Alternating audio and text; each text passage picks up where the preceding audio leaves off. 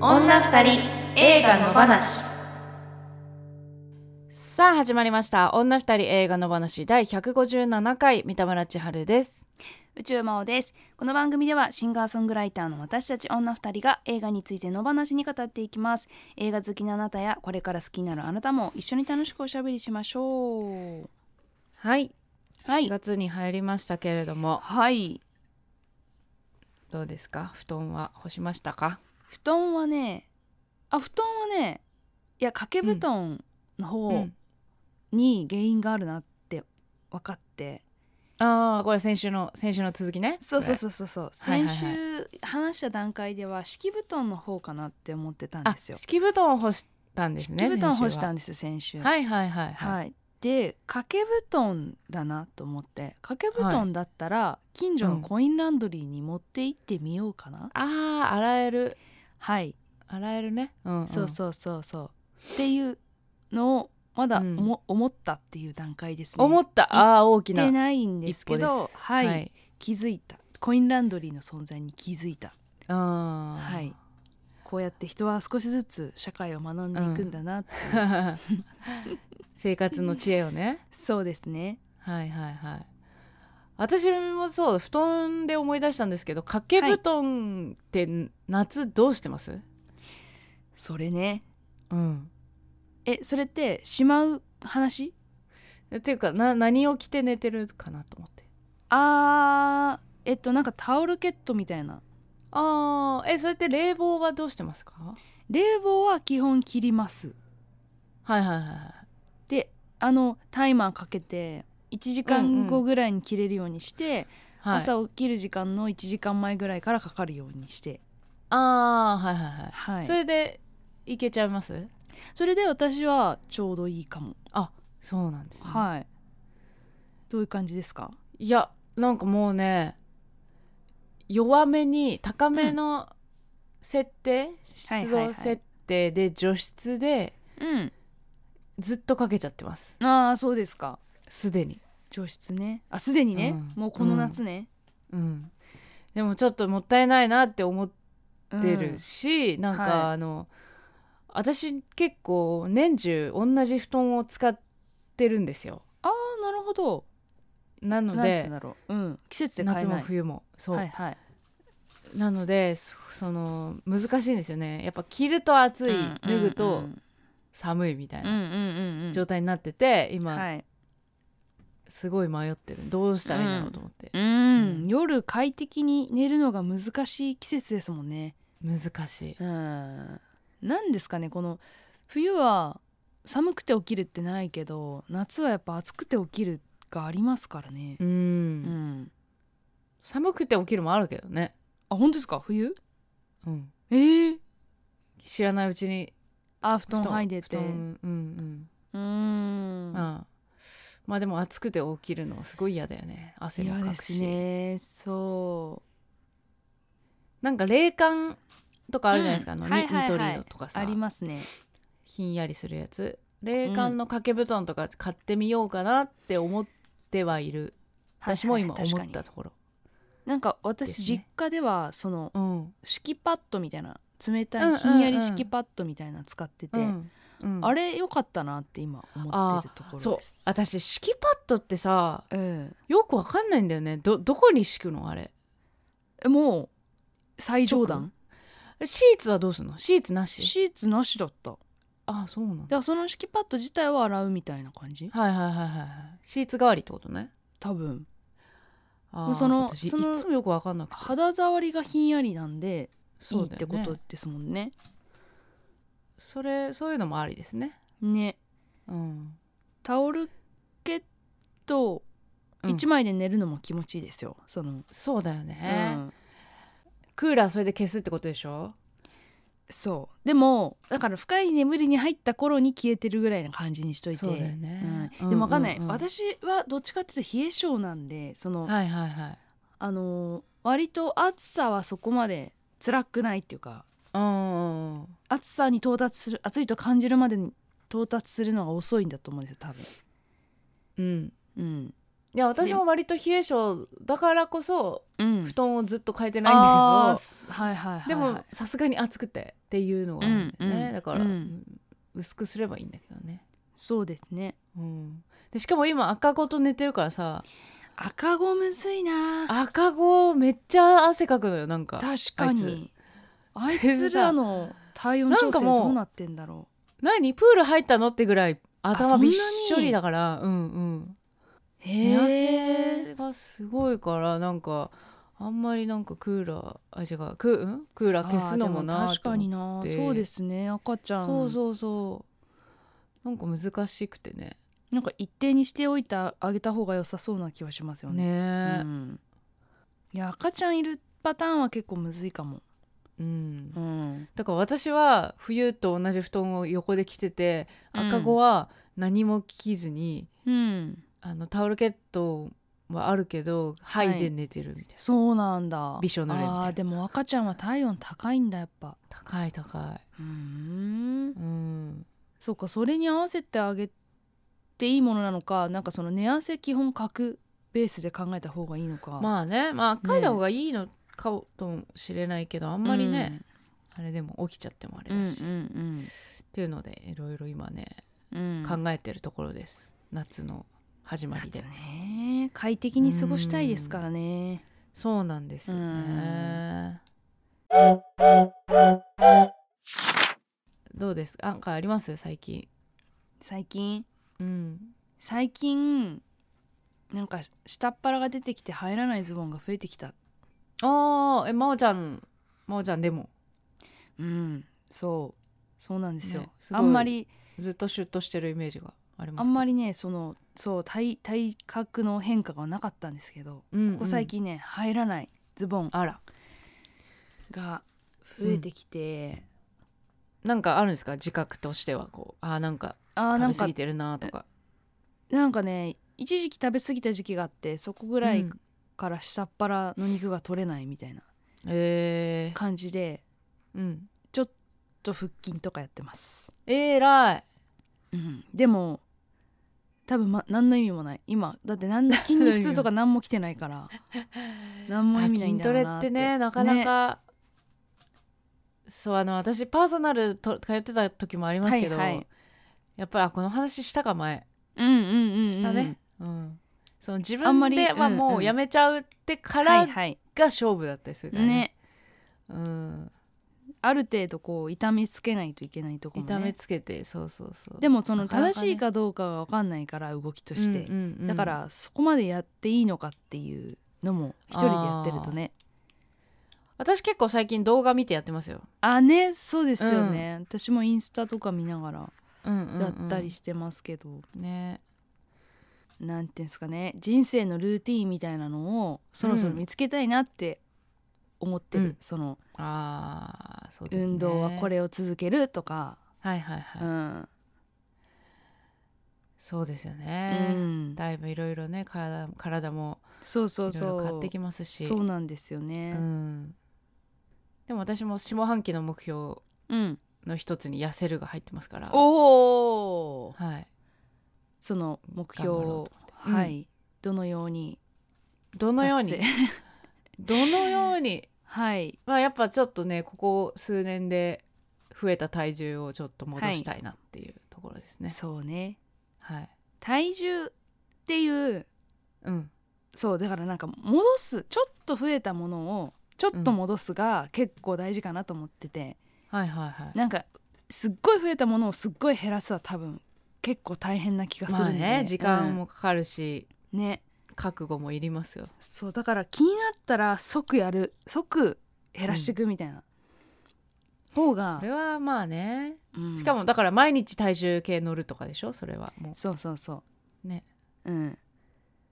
昨日食べ過ぎたから今日サラダあいっそうそうそう、ぱい食べようとかそういううん生そういうや活つそうそうそう あと週末に整えるみたいなあことをやってる人もいました、あー今週食べべ過ぎたからこの週末はご飯を抜くすごいそんな自己管理しっかりできたらいいねそうなんですよ ね自己ね自己管理うん いや今日の映画もなんかね自己管理自己管理だ今日は自己管理って本当その意志の強さ、はいはいはい、うん必要ですからね必要ですねでもねなかなかねやっぱり大人になればなるほどそう自分のことを管理するのがね変えるっていうのは大変ですからそうなんですよ、うんうん、じゃあそんな映画を今日は語っていきましょう、はいはでいいいですかはい いいと思いますはい始まりますはい女二人映画の話毎週一つの作品を取り上げ取り上げて語っていきます今週の作品はマイケル・モリス監督「トゥーレスリー」女が二人集まれば映画の話で日が暮れるダラダラズルズルゆるゆると今日も平和な木曜日今日も平和な木曜日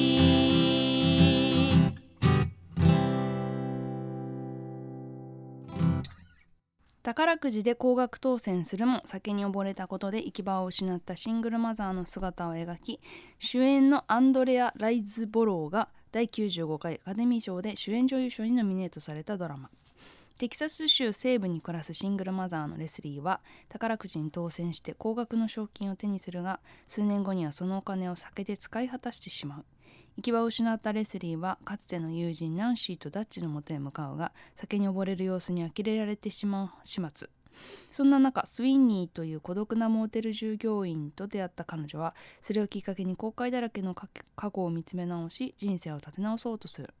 主人公レスリーを熱演したライズボローのほか「アイトーニャ史上最大のスキャンダル」でアカデミー助演助演女優賞を受賞した受賞したアリソン・ジャネイグロー、ゴージャス・レディ・オブ・レスリングのマーク・マロン、猿の惑星シリーズ新作にも出演が決まっているオーエン・ティーグラが共演。監督は13の理由、ハウス・オブ・カード、野望の階段などのテレビシリーズを手掛けてきたマイケル・モリス。2022年制作アメリカ。ということでこれね、これはあ我の々、試写でね、見させてもらったんですよね。そうですうね、ん。お声掛けいただきましてはい。そのアカデミー賞にノミネートされてたことで名前は見てたんですけど、うんなんかどういう話か全然目に入ってなかったんで、はいはいはい、うん、いけてよかった。うん、うん、そうですねでもとってもいい映画だったのでちょそうなんですよ。っとね話うしてみたいと思います、ん、なんかちょっと忘れられないシーンがいっぱいあったなっていうう、んななんていうかそうですねいい意味でも悪い意味でも、おうおうおう、うん、なんかななんていうの、トラウマになりそうみたいな、 あなーはんいかはいこうはいはいかなんかこうそういうシーンがそうですねあった。うん、なので推しポイントいきたいとあーその前にはい、メールいきましょうかメールね、はいメールねいっぱいいただいてるんで読んじゃっていいですか、それぞれ。はいどうぞ。はーい。えー、ラジの、えーと、ごめんなさい。 野放しネーム、ゆかさん。 は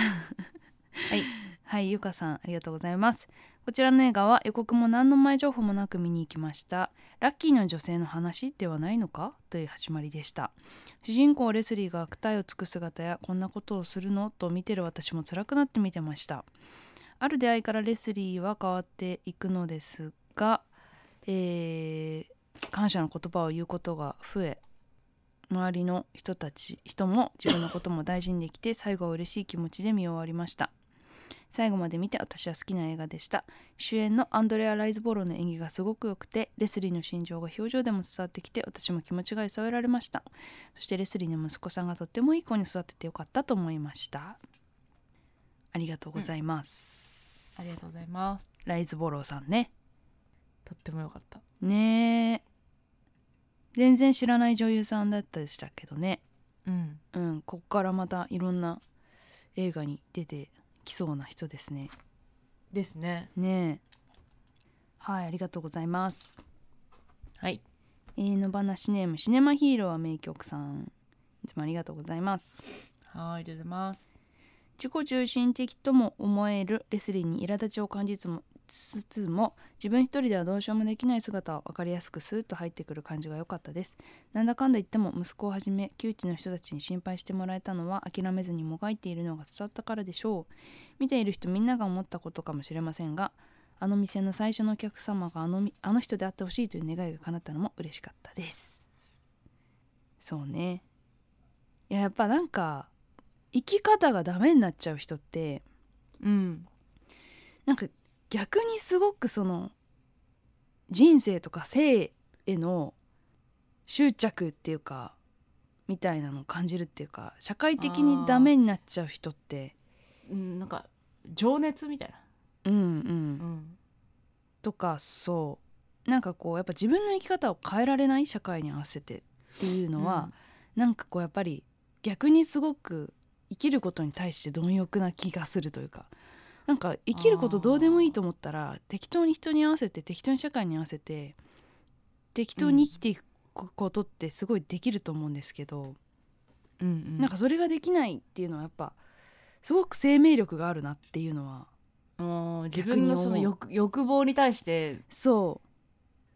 なんて言うんだろうねう、。うんうん、そうそうそうそううん。だからそうですねすごく人間的っていうかうんうん、人間の衝動に対して正直っていうのが分かるっていうのはアグレッシブというか、うんうん、んなんかこう本当に死んだ目をして生きるよりも生きてる人よりももっとその自分の人生に対してすごいなんか執着を感じるっていううんうん瞬間はあるなとはい思いますね。はい、えっ、ー、ともう一通紹介します。はい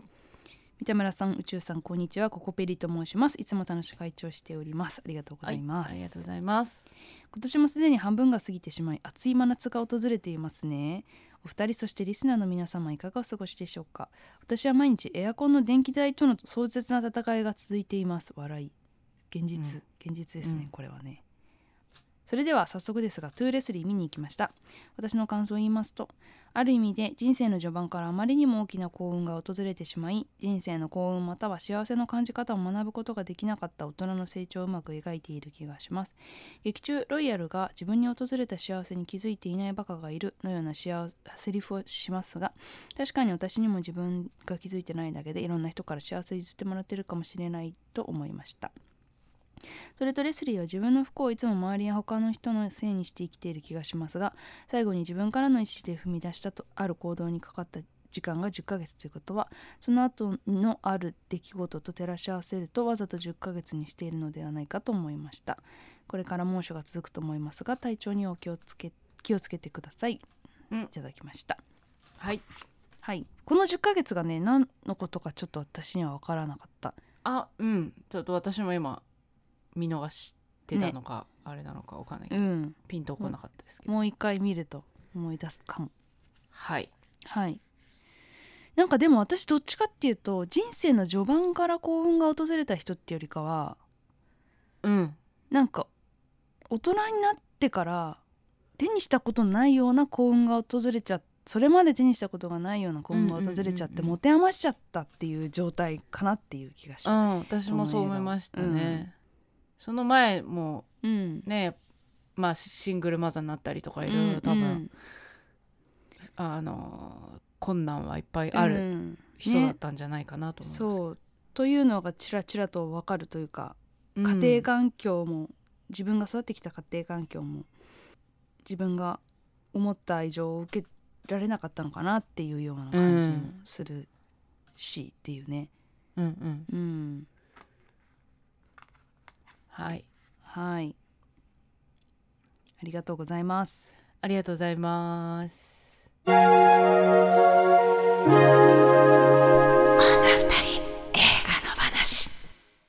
女二人の推しポイントこの映画の推しポイントをお互いにプレゼンしようというコーナーです今日は私からいきます、はいえー三田村千春的推しポイントその1レスリーの実在感がすごい、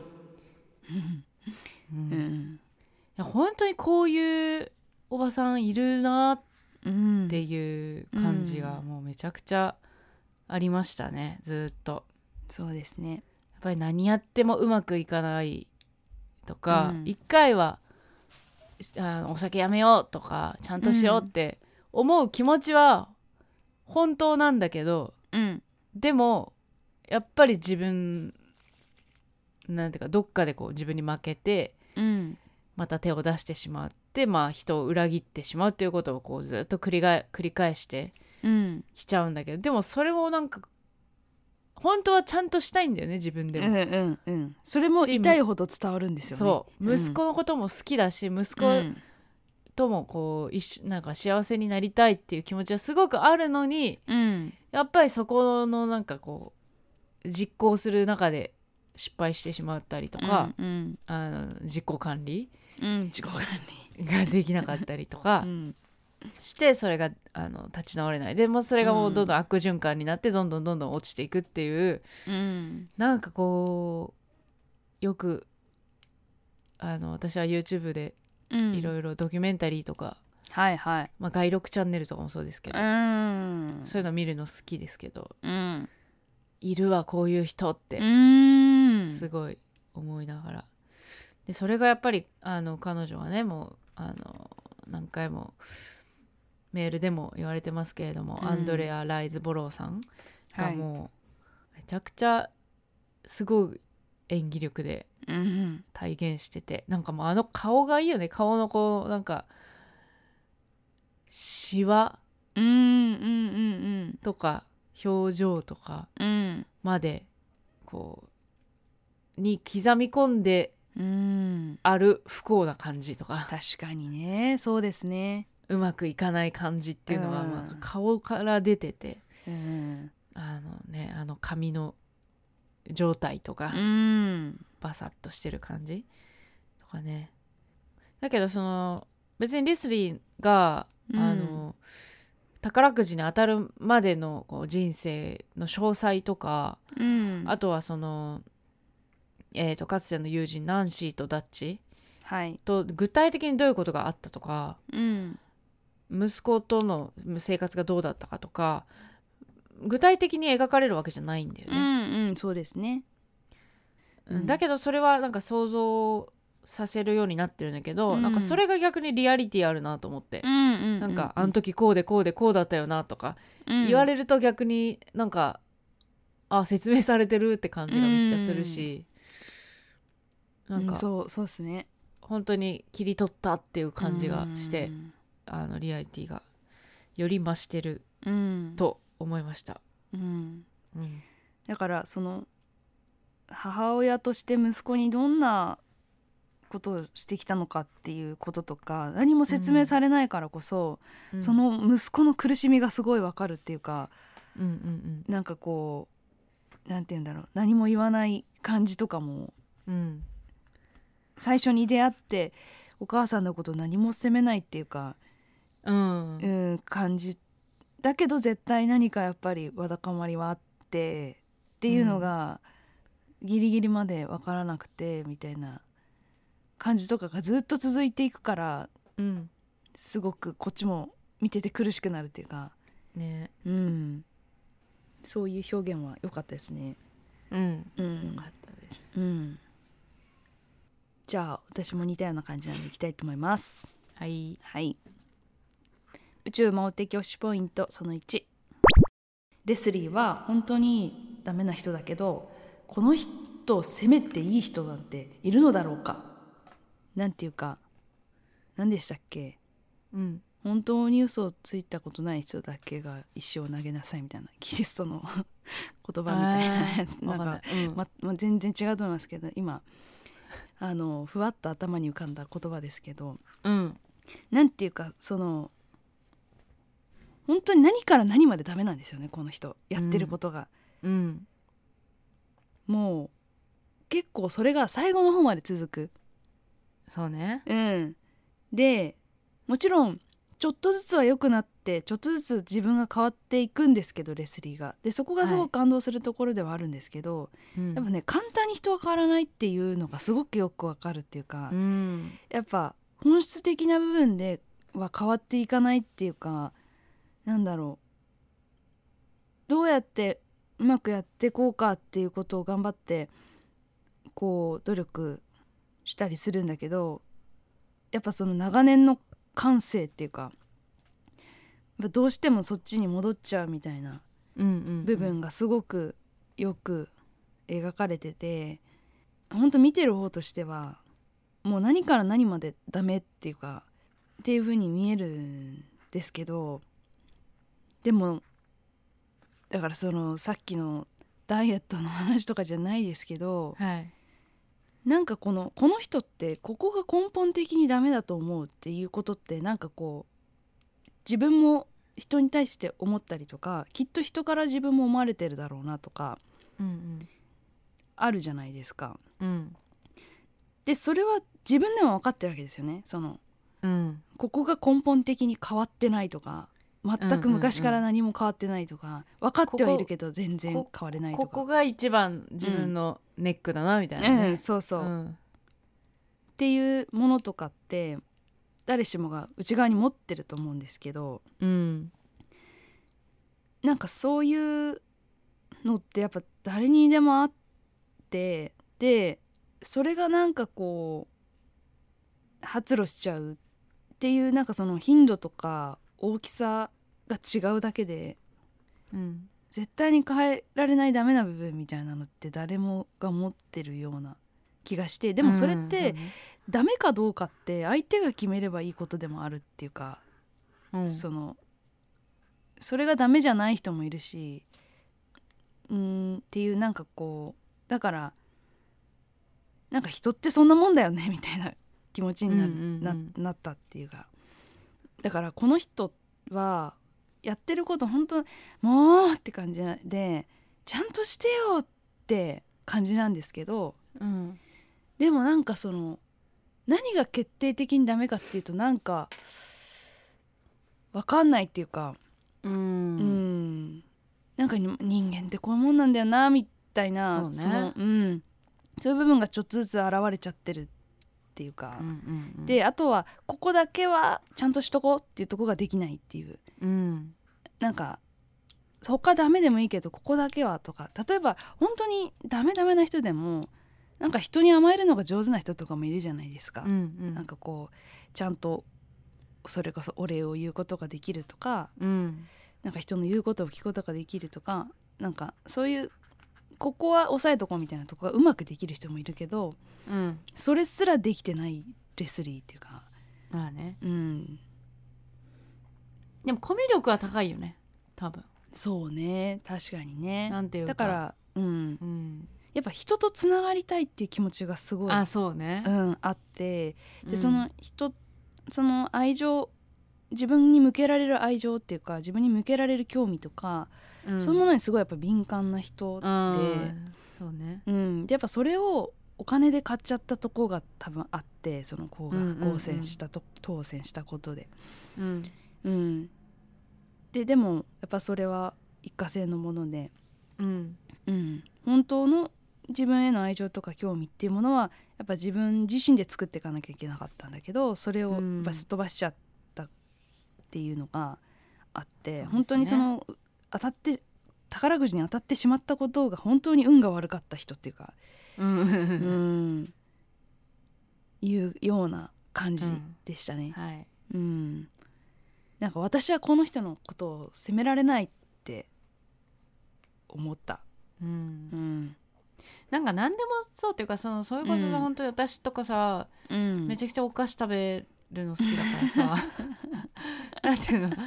例えばそのチョコレートとか、うんチョコレートってすごいこう中毒性があるから、はいはいはいはい。あのなんかねやめようやめようって思ってても手,、手出しちゃうみたいなのって、うん。まあ、チョコレートだからいいようなものそうの、ねこれがお酒だったり、ななんか悪い薬だったりとかするそもうのながんですよ変わるだけでうんなんか全く印象が変わるそうなんですからよね。なんかたまたまやっぱそういう気質を持った人がそういううん環境にいてそういうものに手を出してしまうっうん、てういうなんかいろんなそのいうなんか悪い偶然とかも重んうなんるんだよなとかね、うんで自分ではよ良かれと思ってこう相手にしたことが相手うにんとってはすごいこう迷惑うん感じてしまったりとか勘違いされてしまったりとか、みたいなこともなんかされやすい人っているし、そうですねなんかだからこの人が特別に何か欠けてるかっていううんことでもないそうなんですよよなっていうか、うん誰しもあるしねうんなんかそう決定的にこれはさすがになんかやんないよねみたいなななんて言うんだろうそういう00そういう悪人の話じゃないんですよねその、うんうん、この人はダメな人なんだけど、うん、やっぱ悪人じゃないっていうか、ううんまく生きれない人っていう、そうそうそうう、ん、ような感じなんだよな。ううんんではでもアンドアンドなんなんでしたっけえアンドレアアンドレア・ライズボロさんはいあよかったですね。よかったですねよかったですねっていうことですねはい、はい、えーはいでは三田村千春的教師ポイントその2親子関係は本当に人それぞれだなと思いましたまあねこの息子もね本当にすごく良くて、うん、もうこんな素敵な息子に育ってくれて本当に良かったなって思うんですけどそれも不思議いですね。うん、うん、ねだからこんな素敵な息子が育ったというところを見てもやっぱりレスリーはやっぱり根っからのダメ人間じゃないっていうことがなんか、んなんかちんゃんと愛情を注いで育ててきたっていうことのなんか表れでもあるなと思うんですけど、うん、ねなんか本当に親子関係いろんな形があって、うん、なんかまあそれこそ昨日とか YouTube のなんかドキュメンタリーはい。どっかのテレビ局が作ったドキュメンタリーみたいなのでえー、なんか家族のある家族のことをやっててうん、なんかお父さんが ALS で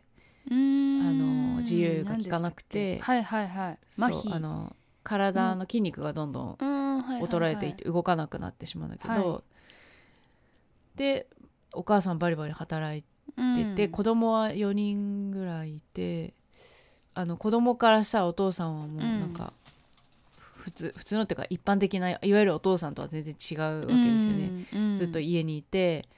まあ、病気で体を動かせなくて、まあ、コミュニケーションもままならなくてっていう、はいはいまあでも ALS はあの頭脳は明晰なままなので、はいあのパソコンを通してうん話をしたりとかできるけど、でもそのあんまりなんていうかすごく時間はかかるからそうですよねあのなんかなかなかねコミュニケーション取れなかったりとか、うんまあいろいろで、まあ、子供たちがお父さんのことをケアする時間もあったりとか、うんなんかそういう家族とか見ててまあ本当にいろんな家族があるなと思うしこのでもこの子たちにとってはお父さんって言えばそうもう、うんおとあのお父さんしかうんないわけ、それが普通はいっはいていう、うんあのそういう親子関係家族っていう、だから本当に人それぞれ一口にこうね言うけど、うんあるなっていうのがこの映画見ててもなんか改めてうん思いましたね。うんまあうん息子にとってはレスリーしかいないわけで母親は、うんそうですねいろんなことをみんなから周りからもこうね言われるだろうけどでもそお母さんへの愛情っていうのもあるから、うん見すどうしても最後のところで見捨てられないっていうのもあるし、うんうんでもいっぱい裏切られてきてみたいな、うんなのでこう愛愛憎入り混じるうん関係性がねまあ映画の中ではね最後はこういい感じになってよかったなっていううところではありますが、きっとこの先もいろいろあるだろうし、うんうん、なんかまあ映画とは直接関係ないけど、まあ、本当に親子関係それぞれですねっていう、うんだなっていうふうに思ったっていううん感じですうね。んね、だからそのなんて言うんだろうあれで息子が不幸な描かれ方してたらちょっとやっぱうりんレスリーのこと嫌いになってたと思うんですよ、ああそうですね。うんでも息子がやっぱりしっかりしてんすよねだからこれ以上お母さんの面倒見たら俺が破滅するっていうのをうんちゃんと自分で分かってるからうんうんお母さんをそれ以上甘やかさないっていうのをもうしっかり考えられる子だから、そうねうんなんかその自分はこれ以上搾取されませんっていうのを息子の立場として、うなんかこうちゃんと線を引けてるからこそうんなんかこう、うん、あの映画が最後まで見れたっていうかあれでなんかこう周りの人を本当にふどんどん不幸にしてたらうんちょっとやっぱりレスリーがダメな映画じゃんってなっちゃうけどそうだうねん、そう周りの人がやっぱすごいしっかりしてていい人ばっかりなんですよね。 でそのいい人っていうのが単に彼女を甘やかしたりとかなんか受け入れたりするんじゃなくてしっかりほっぺたひっぱたくっていうかうんなんかみんながあのほっぺたひっかりひっぱたいてしっかりしなさいあんたっていう姿勢を見せるっていうか、うんうんうんそれ最後までちゃんとみんな貫くんですよねだかうらん最後のシーンでもねなんかちゃんとこの人がしてきたことやってしまったこととかは消えないけど再生できるみたいな、うんなんかそういう描かれ方もうんすごい、ひいいバランスでよかったなっていう、うんううんん、のは思いました。はいうん、じゃあちょっと私はまたちょっと違う視点からいきたいと思います。はい宇宙回って教師ポイントその2古き良きアメリカ感みたいなのが楽しかったですあのーこれってあれ舞台はどこだったのかなな南部の方だったかなテキサステキサスかテキサスそうですよね、そうだからテキサスのえっと舞台でそれであのーレスリーが仲良くしているコミュニティの人たちが、みんなそういうあのーカーボーイファッションっていうかうんんそういうのをすを好むよよりそういうのを好む人たちの多分コミュニティなんですよね。うんっていうので であれでもこれだから時代いつなんだろうって思ったんですけどわざわざだからそういうコミュニティっていうかそういうものを趣向するなんかコミュニティなのかなって思ったんですけど、時代はうん、多分明言してないのかななんかねだから、まあ、息子の生活とか見ても割と現代的な生活っていうか最近なのかなって感じんだったんで、だからそのテキサスでそういうあの昔のカルチャーを愛する人たちが集まってるっていうようななんかそういううコミュニティがあって、うんで多分そういうところで仲良くしてた仲間がナンシーとかダッチとかだったと思うんですけど、はいはいはいうんでだからそういうあのーカウボーイファッションみたいなのも出てきたりとかうんあとはそのアメリカのでかい国道沿いの古びたダイナーみたいな、うんうんなんかそういうのとか古びたモーテルとかうんそういうのとかあと音楽とかもなんていうのかなカントリーとかフォークの香りがするようなうんものが流れてたりとかなんかそういうのもすごいいいなと思いました。うんで割となんかだからなんかそういうカーボーイファッションみたいなのがまあ今はちょっと違うかもしれないですけど流行ってたみたいなんですよねアメリカってなんかその、うんだからまあなんか割とそういうのにがトレンドっぽいところもあるのかなとは思うんですけど、はいはいはいうんそうですねなんかそういうファッションとか、うんあとそのまあナンシーとダッチの感じ、服の感じとかメイクの感じとか、はいはい、まあ、バイクカルチャうーってん、書いてあるけど、うんうんパンフレットに、はい、田舎感っていうかあのち、うんうんうん日本のやっぱ田舎のヤンキーっていうかうんそういう感じがすごいする、うんうんうんうんうんね確かにそねのそうい昔うもの悪のかった表現人なのたかちみたいななあーはいはいはいはいうんうんなんか日本でいううんあのなんて言うんでしたっけああいう マイルドヤンキいやあーじゃなくのて原宿で踊ってるようなああ竹の子族いやヒッピーじゃなくてあの えっとじゃなくてなんだなんあの A ちゃんみたいなキャロルみたいなやつあああいう人たちはいはいはいでああやってなんあかかっこいいファッションのナンシーとダッチそんな感じだよねそうそうそうそううんうんでもあれ大都会であれはやんないじゃないですかだからそうねうん、ああいうのをやっぱ愛する人たちうんのコミュニティって感じがうんして、うん、で多分そのレスリーもうんとそうそういうコミュニティの人だからうん人だからっていうこともないけど、うんなんかやっぱり地元に戻ってくるっていうのがなんかそ,、うんそういうひああ人っぽいなっていうか、うんあんまり離れないんだよね。うんそのどんなにこう、嫌なやつがいたりう、んあのそうねちょっとしたこう有名人になって、で落ちぶれた様子もみんな分かってるうんっていう、そのすごい居づらい場所にうんなんでいるのって思うんだけど、うんでもやっぱそこが自分の場所うんだし、なんかそこにしか自分の場所はないって思ってるうんから、やっぱそその場所から出ないんうんですよね、うんうんうんうんところもなんかそのぽいなっていううん感じが、うんでもやっぱ基本アメリカってでかいからみんなその、うん自分の州以外のこと何何も知らない人が多いとか言うじゃないですかあニューヨークがどこににあるか知らないとかさ、えそういう人がアメリカの中でも結構多いっていうような、まあ本当にうん出ないそうそうそかな、一部の人う、うん、しか、うんだから日本人がちょっと東京に遊びに行くみたいなうんものが州の中で完結するっていうか、はいはいはいみたいなものもあったりとかするのかなっていうね、うんだから本当になんか、ほん本当の田舎は本当に本当に保守的なのはすごくよくわかりますよね。うんうん、でそのテキサスっていう場所もあるし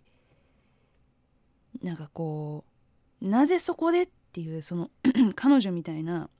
うーん人がなんていうのかな周りとうまくやることが困難になってしまった人がそういう,、いう狭いコミュニティの中に入っていくのはすごく難しいのではって思うけど、うんやっぱりそこに戻ってしまうといううんうんでもそれがすごい人間らしいというか、まあねれはレスリー大都会へ行くみたいな話だから やっぱちょっと違いますもんね話が。ねうんう、ん、うん、あそこで再生していくっていうかうんそうね自分を立て直していくっていうことがやっぱ彼女の人生にとってすごくうんいいことっていうか。そうそうで別にそこで出会うあ新たな人も、うんめちゃくちゃ訳ありうんなんだけど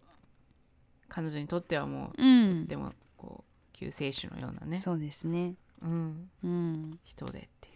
はい、じゃあ次のコーナー行きましょうかはい、はい二人の話今夜のコーナー女二人の妄想今日は妄想ですはい、この映画に関する女二人の勝手な妄想を喋っていこうというコーナーです初かなわかんな い この二人の妄想妄想は確かにはいそうですね。じゃあ今日の妄想はこちらです宝くじに高額当選したらどうするっっていう、ね、もう本当に誰にもうん得にならない話、そうですね。飲み会で話すネタがなくなったら話すみたいなやつ そうですねよこれ朝4時ですねはい。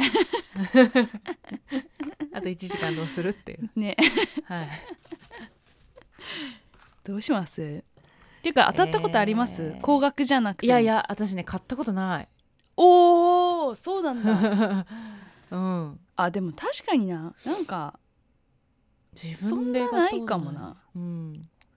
なんかなんか親が買ったりしません？うんうん買ってたあ親買ってた買ってたね買ってた、うなんか親って買いますよね宝くじ。なんでだろうねね世代なの かなあ、確かに。いやそういうななんだろうねんて言うんだろう、博打っていうか家計まあは。バブル、うんねそういう余裕がないと発想しないかも、今の若い子し買わないのではそんなねコスパがだって、ねよくないでしょ、本当ですねうん、なんか私誕生日プレゼントに買ったことあります あーあー自分のいや違う人あの人のねあー、はいあーそういうのあるよねとかいねいねうん、うんうんまあでもさそれはだっても300円とか1,000円とか5,000円とかうんうんうん1万円とかそそうんですよなもんじゃないですか。うん、ね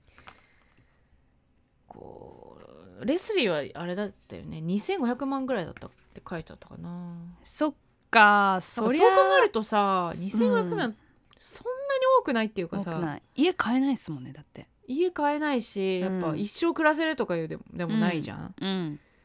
自分のその生活環境からしたら大もちろん大金,、大金だと思うんだけど、うん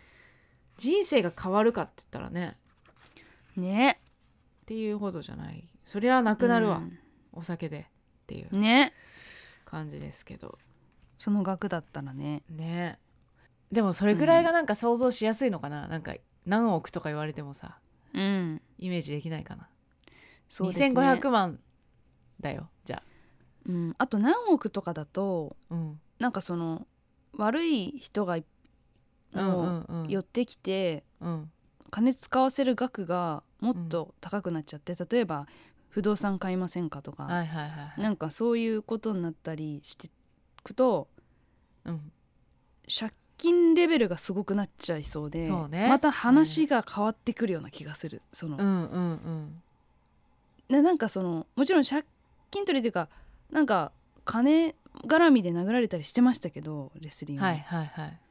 でもまああの程度で進んでるレベルなのかなっていうそうね、うんだからうん2500万円にしよああ私たちもね今うはいはいはい想像するとしたら、いうん、や私ね多分本当に秒でなくなるんですよもう2500万はおー私は本当にレ,、あのーレスリーのこと本当に人のこと言えないっていうかうんもう私はああなるのは全ああな然る見えてるしそう才能があるうんうんああなる才能資質は全然持ってると思うんですよね。うんうんうんでなまあさ何に使うんですか酒じゃなくてもささすがに酒はなって思うけど、なんかやっぱね人にサービスしたくなると思うんですよね。ああしそう寂しさゆえなんか、うんうんだったからご飯行こうよおごるよみたいな感じで、うんうんうんでパあーティーして、うん、パーティーしてで「いいよいいよ私出す出す」とか言ってうんっていうことになる。はいはいはい、うん、まあ、そういうことをしてたらねまあそんな持たないですねそう2500万はそうなんです。そうねうんでそうそうですねなんか今クラウドファンディングやってるじゃないですかうんでたくさんのお金をいただいたわけですよねもうだから、はいはいは本い当私にとっては宝くじ高額当選したみたいな感じなんですよそううんうん300%ぐらいでしょそうででもそれをくれた人の顔はわかるわけですよね、はいはい、はい、皆さんの購入者リストがありうんみんなが払ってくれたお金なんだっていうはいなんかだだからなんかちょっと保ててるあ あのはあ るけどやっぱりその大きなお金を動かすことに対してのうんなんかこう基礎的な感覚がやっぱりなかったからうんうんめちゃめちゃむ難しいっていうか、ああ、うんやっぱそれもねやっぱね、うんやり慣れてないとねそうそうそうそうあお金って結構簡単になくなるんだなっていう、んもちろんお酒に使ったりはしてないですけど音源制作に使ってるだけなのにうんあお金かかんだな全てにってういん、うう。ん、そうだねうん、のでやっぱお金って簡単になくなるなっていうのうをんすごい感じてます。はいはいはい、うんそうだよねだからお金なん持ってるって状態が、はなんか全然ハッピーじゃないなっていうのはおお、ああどうせ消えるものだからっていう。そうそうかそうかそうか、んんうんどうですかそうね田ね村さんいやだから私はまあ今だったらなん家かなやっぱ2500万で家を買うというか、まあそれも資金に当てるっあてー感じ、はいはいはいそう めっね。ちゃ頭頭金金ちょっとね頭金ですねそうそうそうそううめちゃくちゃ普通に堅実的なこと言ってますけどなんかんうんえどうします東京に家買いますそれともちょっと郊外 あーどうしようかなまあまあでも関東、うん首都圏内そうのですねうんうん千葉埼玉神奈川そうねうんがいいかなの方がうん、まあちょっと広い家がねそうですうね、ん、でもそう何を優先するかですからね家はそうねそうそう立地の良さなのかううんんかなううんんもう 面白みもないけどだからもう誰にも言わないよ当たったことねいや絶そう対そうその方がいい絶対はないうん言わないのがみんな幸せだと思うそうですよね本当にうんあんなテレビで「イエーイ当たっちゃった!」とか言って レスリーみたいなあんなことは絶対しちゃダメ、本当ですようん、でもやっぱ彼女はそれをなんていうかお金が欲しかったわけじゃなくてうん人の人からの関心とか人とのつながりが欲しいですよね、うんうん多分そうね彼女は。うん、だから「当たったよ」って言ってみんなで飲もうってうん言うことがやっぱ彼女にとって幸せだから、うん誰にも言わないでこのお金をどうやって使おうかっていうことじゃないんだなっていうね。うんあーでもこれあれだってアメリカではテレビが当選当選告知の模様を報じるこ時があるあー当選者を公表する義務うーもあんだってなるほどねアメリカらしいですね。うんテキサス州は2017年より100万ドルかっこ1億3860万以上の高,、高額当選者だけが匿名でいられる権利を有するうーんんだって。えでもじゃあうっかりその、うんそれ以以下だった人が2500万ぐらいの人って当たっちゃったらテレビにさらされるってことまあ可拒否能するし性かがなあいのるかなのかな。うーんいやなんかだから当たるっていうのは幸せなんだろうかと思っちゃいますね。そうだよね、うやん、っぱりだからちょっとずつなんだよなうんちょっとずつやっぱ体慣らしていかないとうんやっぱり急に冷水を浴びたり急に熱湯入れないように、うん、ダメなんだよねやっぱりちょっとずつ、そうなんだよなだから本当に夏のボーナスぐらいがうん人は幸せな気がするな。ああまあ何十万ぐらいが、うんうんそうねうん、我々にはないですけどね会社そ員うでじすゃなよいから我々だから本当はないにですけどうんボーナス欲しいボーナス欲しい何それって思いますよねねいいなーってうんもうもうただリスナー働のくしかない方に頼むしかないねあのノートの方にノートの方にはいボーナボスーナス夏だくしさいねでもレスリーはめちゃくちゃあのー可愛かったっていうかえ、服も可愛かったです、くないなんかドレス着てる時とかあってああその何ですかかつて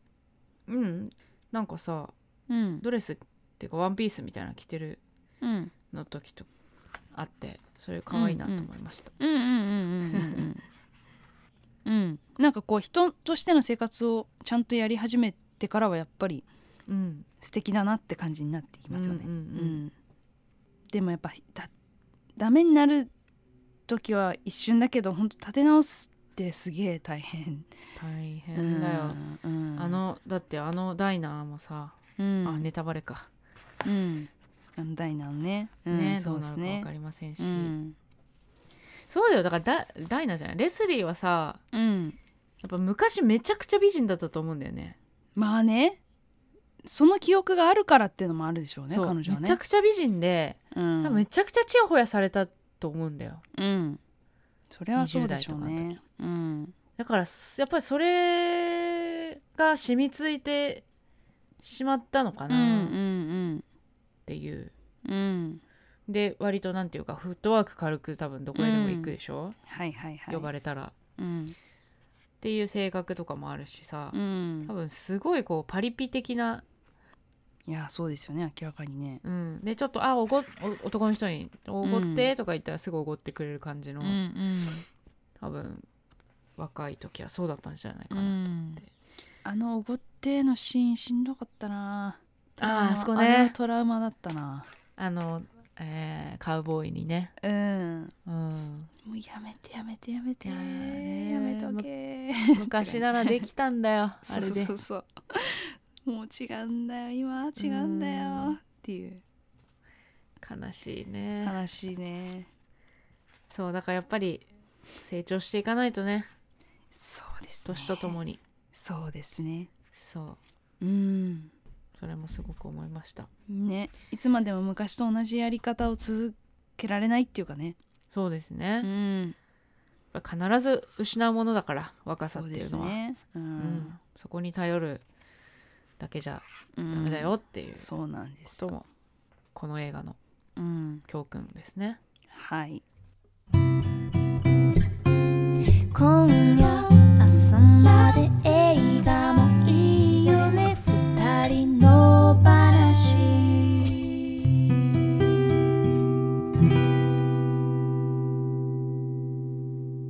女二人映画の話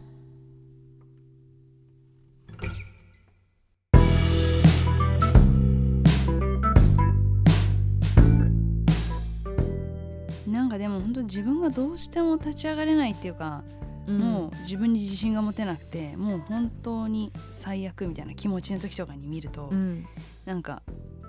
うん、元気になれそうな気がするそのすごく幸せな瞬間ってあんまり描かれないけどうん、でもなんかちょっとずつ頑張るしかないみたいな、そうだようね、んちょっとずつなんだよね、うん、はい、とてもいい映画でしたはい、いい映画でした、ぜひ見てみてくださいもうね、うんそろそろ終わっちゃうかもしれないんだけど、そうですぜひね見に行ってくださいはいはいそれでは、えー次回ですね来週7月13日に扱う作品はタイ・ウエスト監督「パール」はい久々のホラー楽しみでございます、はいえーそして、えー再来週ですね、えー7月20日、えー久しぶりに配信で見れるやつを選んでみたいなと思って選びました、えー7月20日に扱う作品は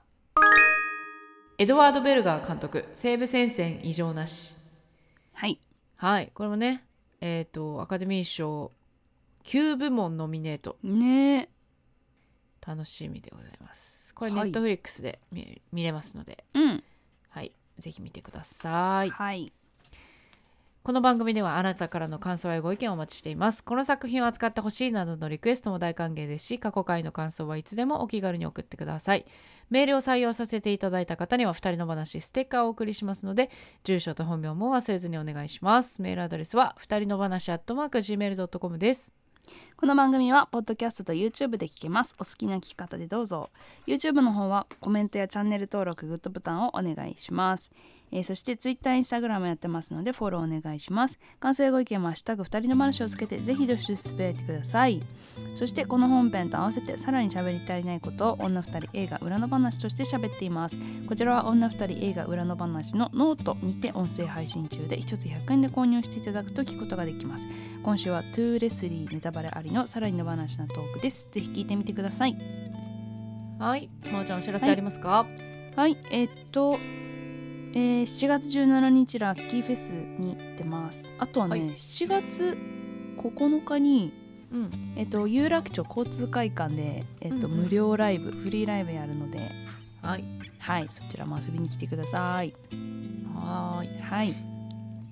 えー私三田村千春はですね、えー、と急遽決まったライブがありまして、えー7月15日土曜日に、えー、と渋谷の、えー、と東急プラザ渋谷4階、えークリームスタジオパート1というところでうんあのフリーライブが決まりましたのおで。お、はい、これなんか渋谷ミュージックウィークス2023っていう1ヶ月毎日やってる、えーとイベントで出させていただきますので、えーイベントミニライブとサイン会ですねぜひ、えー来てください7月15日の15時半からですすそして7月23日日曜日お昼のライブです下北沢ラグーナツーマンライブ、えーこちらもよろしくお願いします7月はそんな感じですあとあれですねあの近々野放しの生配信とかもね、ああねやりたいですね最近やれてななかったのでうんえーやりたいなと思ってますので、そちらもは、いはい、ぜひ楽しみにしていてください。またね、決まり次第お話しします。はいはい。来週も木曜夜8時に配信です。ぜひ聞いてください。ここまでのお相手は三田村千春と、宇宙魔王でした。ささようなら